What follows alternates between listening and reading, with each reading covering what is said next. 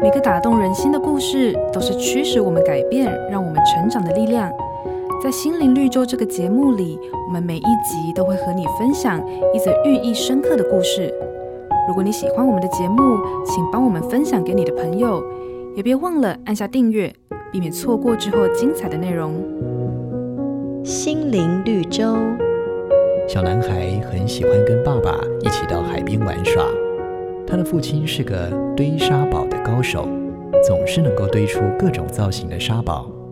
这些被精心雕琢出来的成品，不但让他赢得儿子的敬佩，也让他成了旁人注目的焦点。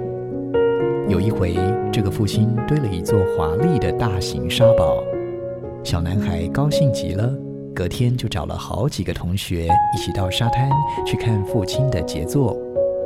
没想到，经过了一夜，潮汐涨了又退，原先的沙堡早已消失不见，只剩下一片平坦的沙滩。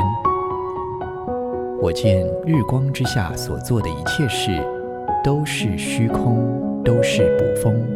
世间的荣华富贵、金钱名利，往往是人们目光焦点与嘴里夸耀的宝贝。然而，又有谁能够将它们长留千古呢？就像堆砌在沙滩上的城堡，几次潮浪来回，一切便归于无有。那转眼成空的，还被你视为是一生追求的目标吗？